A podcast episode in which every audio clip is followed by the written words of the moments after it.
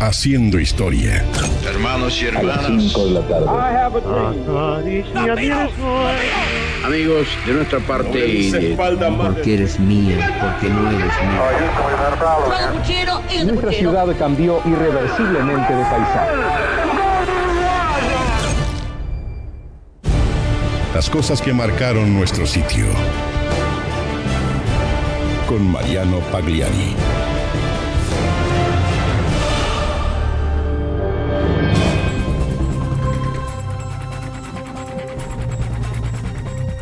Hoy los invitamos a una muy especial instancia de Haciendo Historia. Porque quien nos convoca es una de las uruguayas más queridas y talentosas que ha dado este país. Conductora, locutora y actriz uruguaya que se ha transformado en maestra de la comunicación. La señora televisión, una mujer muy decidida y segura, con gran confianza en sí misma, que se supo abrir paso y brillar en un mundo dominado, tal vez hasta hoy, por los hombres. Alguien que conquistó sus espacios por capacidad, por talento, por dones naturales, jamás por acomodos. Hablamos de la primera mujer que se paró frente a una cámara de televisión y que hoy, pasados sus 90 años, es referencia de todos. Simplemente. Y un fuerte aplauso para Cristina Morán.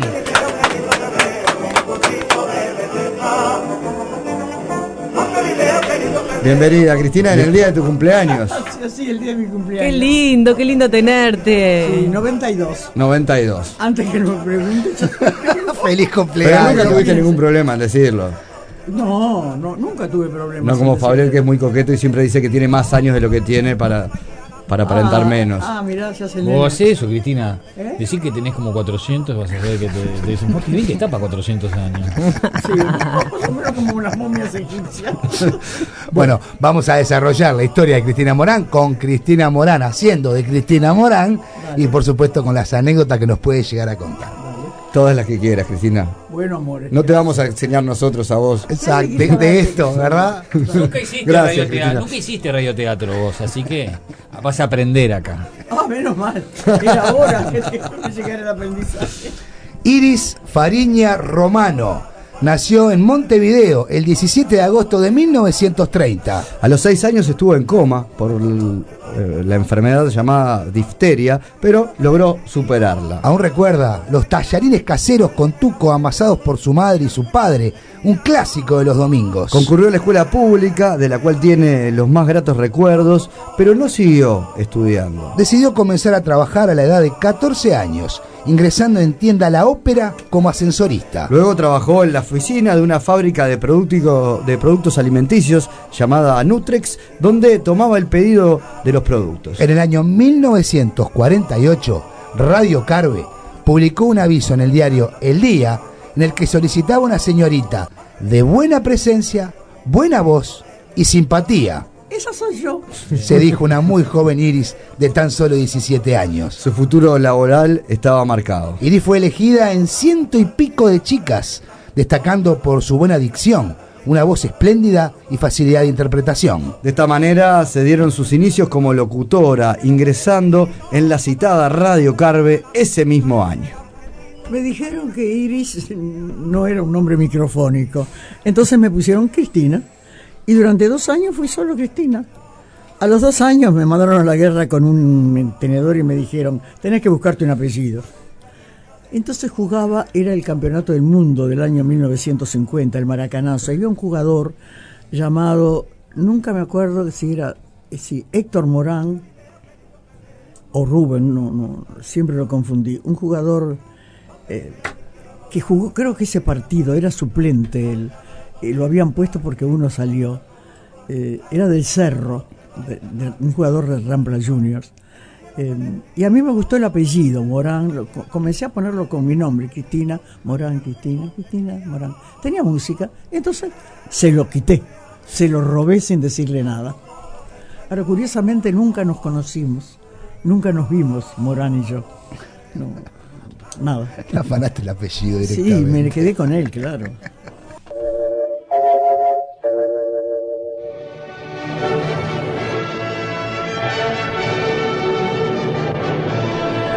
Pronto. Perdón, perdón. Sí. Yo no sé si, si la duda la tiene ella efectivamente o si tuvo la delicadeza de enmendarle la plana a Pagliari, porque Héctor Morán es el indio.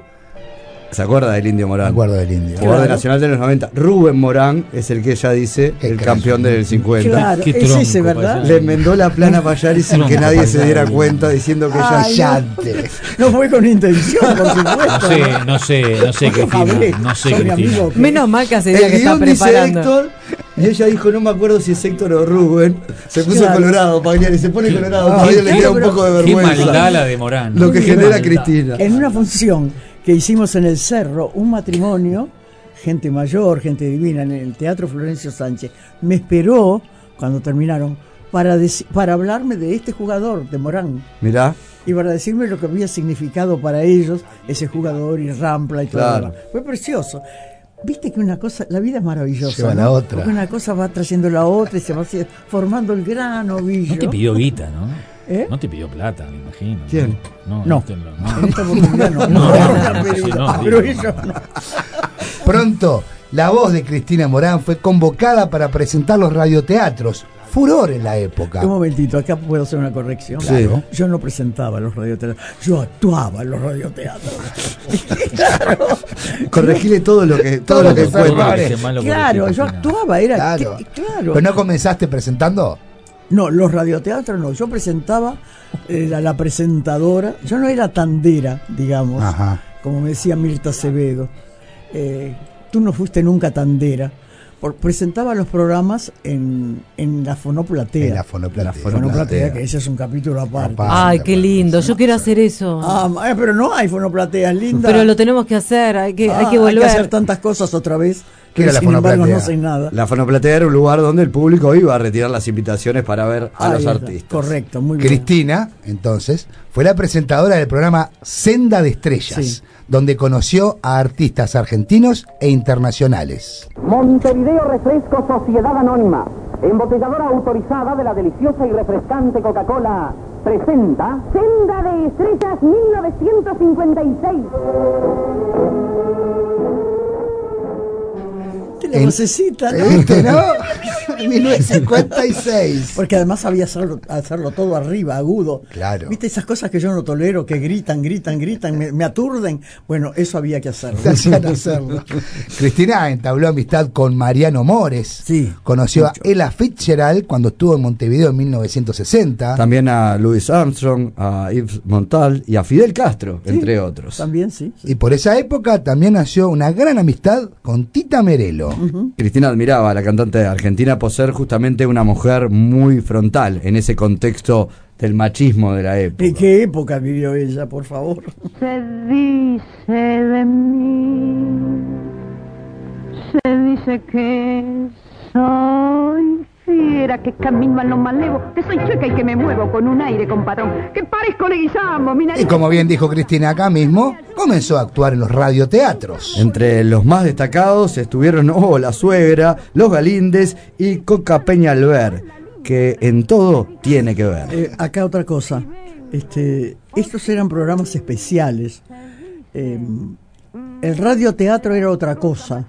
Era esa continuidad de. Como la novela, la, la- la comedia televisión. Claro, como si fuera ahora, los capítulos. Ahí está. Yo hablo de, la, de Radio Carve porque fue donde yo estuve. Entonces, Radio Carve tenía el radioteatro de las 13.30, que como dicen ahora, la rompía.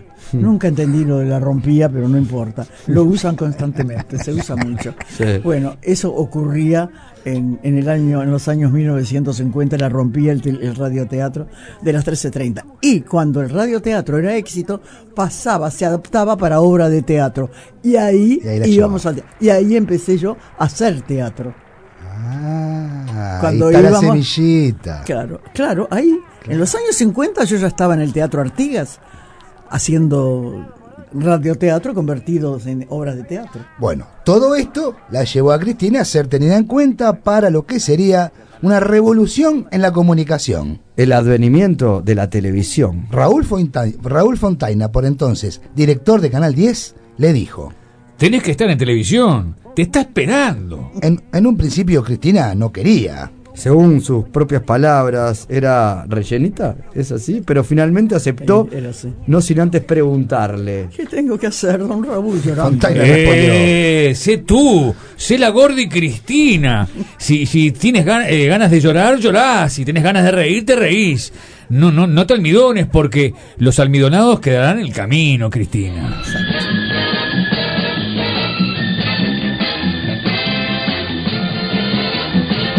De esta manera, Cristina Morán se transformaba en la primera mujer en la pantalla uruguaya. Su conducción del clásico programa Domingos Continuados en Canal 10 lo transformó en una referencia. Estuvo al frente de la conducción de ese emblemático programa durante 20 años.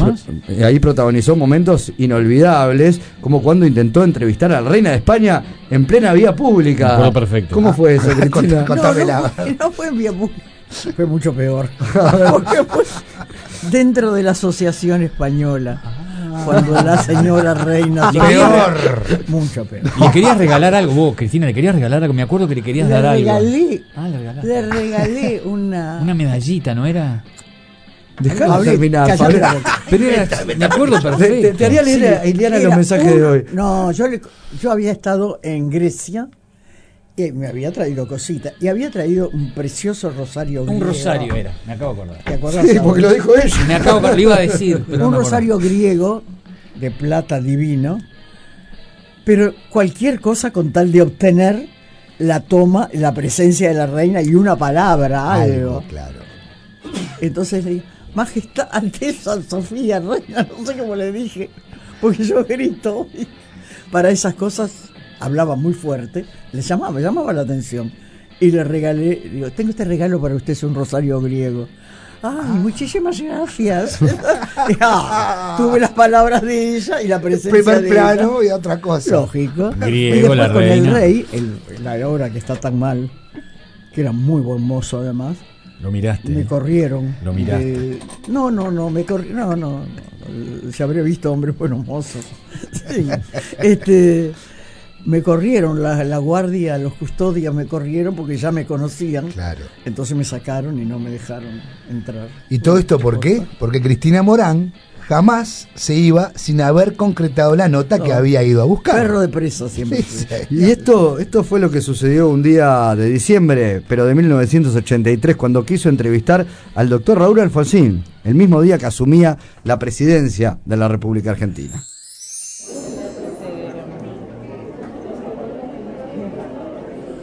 Pero yo acá no voy a poder entrevistar al doctor Alfonsín. Vení, seguime, cámara, vení, vení, vení. ¿A, a dónde va? ¿A dónde va, Cristina? Y vamos a ponernos ahí, en esa cola, en esa fila. Pero no nos corresponde, Cristina. Cállate y seguime con la cámara. Pero. Cristina, Cristina, nos vamos a meter en lío. No estamos acreditados para estar ahí. ¿eh? E- Esa es la fila de, lo, de los dignatarios, presidente de otro país, embajador, invitado especial, qué sé yo. y decís que no merezco esa distinción. Mira esta pinturita, mira lo que soy. Pero dale. tu acreditación dice prensa, te, te van a correr de ahí. No seas flojo, compañero. Tengo que llevar la nota con el eh, con este que va a ser presidente, ¿eh? ¿Sí o sí? Ya me conoces. A, a- a mí me da vergüenza. Oh, si te hubiera tomado. bueno. Vos quedate por ahí. Pero la mínima señal mía, te venís con la cámara. Ok, ok, ok. ¿Y usted, hermosa dama, de dónde viene? De Uruguay, doctor. Mi nombre es Cristina Morán. Oh, más gente de Uruguay. Doctor, disculpe, pero yo, yo, yo no soy invitado de honor, ni embajadora, ni nada. Yo soy periodista y en realidad quiero hacerle una pequeña entrevista. Pero, Cristina, admiro su tesón, cómo no. Pero ahora pase, circule y cuando termine estos protocolos, hacemos la entrevista con mucho gusto. Gracias, doctor Alfonsín. Brindo por las mujeres que derrochan simpatía. Por los que vuelven con las luces de otro día. Durante varios años y paralelamente con Domingos Continuados, Cristina se desempeñó como periodista de exteriores, bajo las órdenes del entonces director de Subrayado, Omar de Feo. Ella siempre cuenta que si no había material, salía a la calle a buscar la nota y nunca volvía con las manos vacías. También fue durante años la conductora del desfile de carnaval. A partir del año 1963, entonces en Canal 12, integró los elencos del show de mediodía y de Plop. Y también presentó Historias de Oro. En el año 1977, Cristina entrevistó a Irineo Leguizamo el famoso jockey uruguayo. Y en esa entrevista, gracias a los encantos de Morán, Leguizamo da algunas pistas sobre el origen de Carlos Gardel. más simpática que seas y lo más agradable que seas, no te voy a decir nada de agradable. No, mm, Leguizamo, lo que pasa es que yo soy muy, puedo ser muy simpática y Mira, todo. mira, mira todo lo que tú me quieras decir. Una, una sola pregunta, Leguizamo. Que no sea indiscreta porque yo no le digo nada a nadie. Pero es que no, yo ja- soy incapaz de hacer preguntas indiscretas. Bueno, vamos a ver, a ver la preguntita, ¿cómo, cómo viene? ¿Por qué lado viene? Vamos a ver, vamos a ver. ¿Era uruguayo o no era uruguayo? ¿Era argentino? ¿Era francés? ¿O era el mundo? Pero ¿por qué no la terminan de una vez? Era francés. ¿Y todavía quieren pensar que, que no es francés este Carlito? Francamente no hay ningún derecho. La gente ya debe haberlo terminado ese asunto. De Tolú. Sí, tú. Se dice uruguayo. ¿Cuándo? El, el- el tiempo no me acuerdo, pero sí que era en Paysandú. Y, y como éramos vecinos, yo soy del Salto, y el de Paysandú teníamos nuestras cositas entre los dos. No entre los dos precisamente, sino que los de Paysandú con los este con, Con los salteños. con los salteños se tiran un poquito. La gran rivalidad de siempre. Hay, hay alguna cosita de Sí, sí, sí, sí, sí. Pues- Así que el nacionalizado uruguayo pasó a ser sanducero. es sanducero. Y Leguizamo salteño. Oye, y no me preguntes más. Silencio en la noche, ya todo está en calma, el músculo duerme. Dame más datos, Cristina. Viejo pícaro. Viejo pícaro, ¿no? Sí. Y no me preguntes más. Y vos Y también, no, Picara. Sí, yo también, sí, yo también, sí. El- Leguizamo era un hombre muy, muy difícil. No daba entrevistas. No daba. Yo conseguí esa entrevista luego de buscarlo todo un día, porque tuve que hacer. eh, eh, uno- hab- iba mucho a Buenos Aires a hacer notas, y una de las notas que tenía que hacer era Palito Ortega. Y al día siguiente de estar buscando a Leguizamo y no encontrarlo por ningún lado, eh, fui a hacer la entrevista a Palito Ortega y le dije, mire Ortega, eh, porque en esa época nos tratábamos de usted todos, mire Ortega, le quiero hacer un pedido, le quiero pedir un favor. Sí, dígame. Eh, no me dijo dígame, viste que nos dicen dígame. Esdrújula no, dice, todos dicen dígame, Sí. cuénteme. Bueno, en fin, no. Hablaba bien él, hablaba bien, decía eh, dígame. Y le digo, estoy buscando a Leguizamo. Estoy buscando al, al maestro Leguizamo para hacer una entrevista, pero no logro encontrarlo. Me dicen que es muy difícil. Ah, no, dice, espera un momentito. Tomó el teléfono, teléfono negro y disco, rum, rum, rum. Dice, papi. Porque él- era así la cosa. La gran relación. Papi, eh, no es que fuera hijo, él No, lo tenía no. como un hijo, Leguizamo, porque Leguizamo no tuvo hijos. Eh, y le dijo, acá hay una orientala, así, acá hay una orientala que necesita hacer una entrevista contigo. Entonces se ve que le, eh, Leguizamo protestaba, decía que no, no, no, no, tenés que atenderla. Es uruguaya. Y me recibió al Bien. otro día a las 10 de la mañana en un, en un apartamento, en un piso alto en, en Palermo.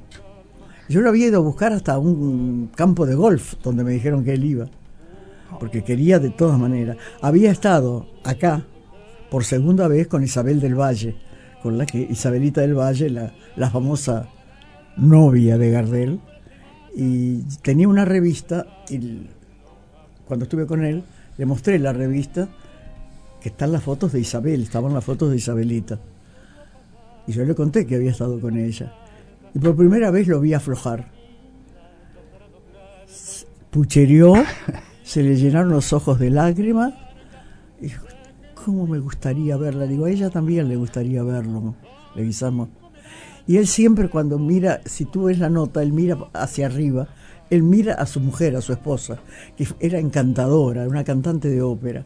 Era encantadora y era la que facilitaba las cosas.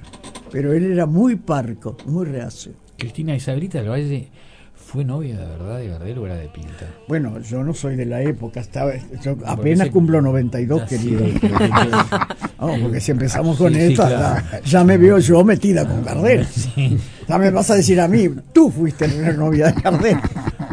Pero, ¿qué, qué, qué bola se corría? Se corría eh, Y no, que, lo que yo sé, lo que saben todos, que era la noviecita de Gardel, esa tenía 15 años. Ojo, cuando empezó con Gardel. Y además ella me lo dijo. Yo hablé con ella más de una vez. Dos entrevistas le hice. Pues ella tenía un hotel en Manantiales. Sí, sí. Bueno, después la segunda fue ya en, una- en la casa de ella, con su marido, que sabía toda la historia, por supuesto, el marido también. Una mujer encantadora, con unos ojos divinos, una piel impresionante, que, que hablaba con mucho amor y con mucho cariño de Gardel y de Leguizamo y, y de todo ese tiempo, ¿no? En el año 1988, después de dos décadas, Cristina Morán tomó la decisión de no hacer más el programa Domingos Continuados. Comenzó en ese momento un duelo de más de un año, donde ni siquiera miraba televisión. Pero en el año 1990 regresó, esta vez en Canal 5, con el programa que se llamó En Compañía, co-conducido por su hija Carmen. También condujo junto a Rafael Goncalves el primer ciclo del magazine Café Versátil. Paralelamente a la televisión, tuvo durante 10 años su propia columna en El Diario. Y además, durante años fue docente de radio y televisión en el primer Instituto de la Imagen y la Palabra. Fue aquí que formó a muchos de los que hoy son destacados comunicadores. En materia de comunicación, el año 95 es tuyo, no pierdas tiempo. Ya están abiertas las inscripciones para nuestros cursos de comunicación en televisión y radio, con clases teóricas y prácticas, con mesas redondas y charlas a cargo de destacadas personalidades del mundo de la política, del maquillaje, de la comunicación, del arte y de la ciencia. Te esperamos en nuestro estudio, no vaciles y vení a inscribirte. I touch your lips and once the sparks go flying. Those devil lips that know so well the art of lying. And though I see the danger still, the flames grow higher. I know I must surrender to your kiss of fire. Just like a torch, you set the soul. A partir de ese año, del 95, a la edad de 65, empezó a retirarse de la Creo que televisión. está mal, pero no importa. Entre tantos, entre tantos comunicadores que formó está nuestra compañera Laura Rodríguez, que hoy de mañana le dejo un beso. y Sí, que- amorosa la vi. Ahí está. Gracias. Bueno, y, y bueno, justamente en ese momento pensó que la tarea, parte de la tarea, ya estaba cumplida. Pero llegaba la hora del teatro, su amante postergado y fiel.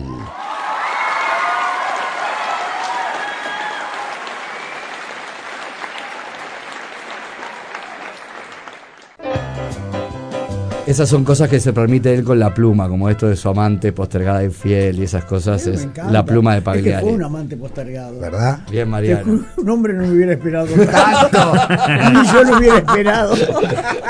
Solo, esta relación solo existe así. Cristina representó, entre otras obras, Octogenaria tu abuela, Mujeres de arena, Hijas de la mala vida y La Morán se confiesa. Bueno, esta es, digamos, un pedacito chiquitito. Pedacito, exacto, entre Ah, otras. Sí, sí, sí. Sí, sí, sí, sí. En el año 2009 comienza, comienza una comedia en Uruguay llamada Hogar Dulce Hogar, otra vez en Canal 10. En el 2010 es nuevamente llamada por Canal 10 para protagonizar la ficción. Porque te quiero así se llamó, junto a actores destacados como la argentina Florencia Peña. Al año siguiente volvió a interpretar su personaje en una segunda temporada de Porque te quiero así, siendo esta vez Catherine Fulop la protagonista. En junio del año 2010 recibió el premio Iris a la trayectoria. No le llega ninguna a los talones, te digo. En cine, Cristina Morán participó en la película La Despedida. Momentito, momentito, acá paramos. Eh, luego tuve un protagónico en mm, Alelí. Sí, dice más Donde tarde. fui, no, déjame decirlo acá porque si no va a quedar eso. Va a quedar lejos. Preciosa película. Preciosa película y además fui eh, elegida como mejor actriz de reparto. No me gusta hablar de estas cosas a mí, de mí misma, pero está bien. pero no quiero que se pierdan. No pueden faltar, porque, porque fue algo muy importante. ¿Te das cuenta? Eh, primero que me hayan elegido, eh, después que, que me hayan considerado la Asociación de Críticos como mejor actriz de reparto. Y bueno, creo que hay que decirlo. Por supuesto. Y ahora, no sé si lo tenés ahí, si te lo dijeron, porque ya No, lo- tenemos, tenemos un- una parte final del resumen Eh, todavía. exacto, Ah, bueno, exacto. sigan. Bueno, Entonces sigan, por favor. eh, la despedida puso su voz al personaje de la directora en el film animado Anina. Más Divino acá, dibujito, en el año ¿no? 2016 destacó la obra Tu cuna fue un conventillo, con la que actuó por primera vez en el escenario del Solís. Y capítulo aparte para La Pipa de la Paz, con la que ganó su primer Florencio en el año 2017. Su voz marinera encantada. En el 2020 regresó a la televisión con el ciclo de los especiales de Cristina Morán emitido por el Canal 4. Cada programa reunía a destacadas figuras uruguayas en un ámbito ameno para mantener una charla. Y acá lo que pedía que no olvidáramos, en el año 2020 estrenó su primer protagónico en la película Alelí, acompañado en el elenco por Néstor Guzzini, Mirela Pascual y Romina Pelufo, y ese premio al que hacía referencia. el premio sí se lo había salteado acá Pagliari. El premio me lo salté, sí. Ah, Está divertida ¿viste? ¿Viste? Si, si no venías, Hay que, quedaba ahí. quedaba ahí. Ah, no, no. ¿Viste? Las cosas por algo pasan, como, Sí, dijo, señor. como dijo Morán, ¿no? Sí, señor. Bueno, y hace días nada más repuso la obra que le valió el Florencio. La Pipa de la Paz, de la dramaturga argentina Alicia Muñoz. ¿Sabés que eh, este fue el primer año que la Asociación de Críticos Teatrales puso el rubro comedia, que no existía? No existía. Fue el primer año que lo puso y gané, y me otorgaron el, el Florencio como mejor actriz de comedia.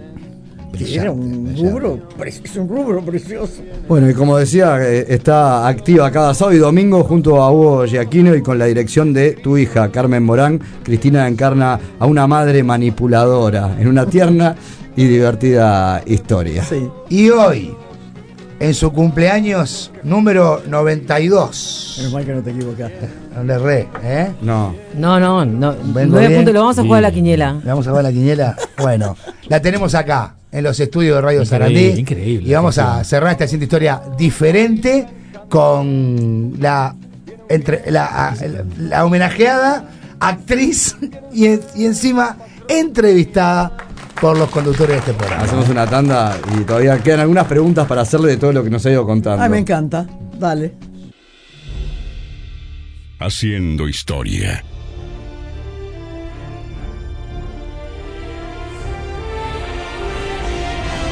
Que pasó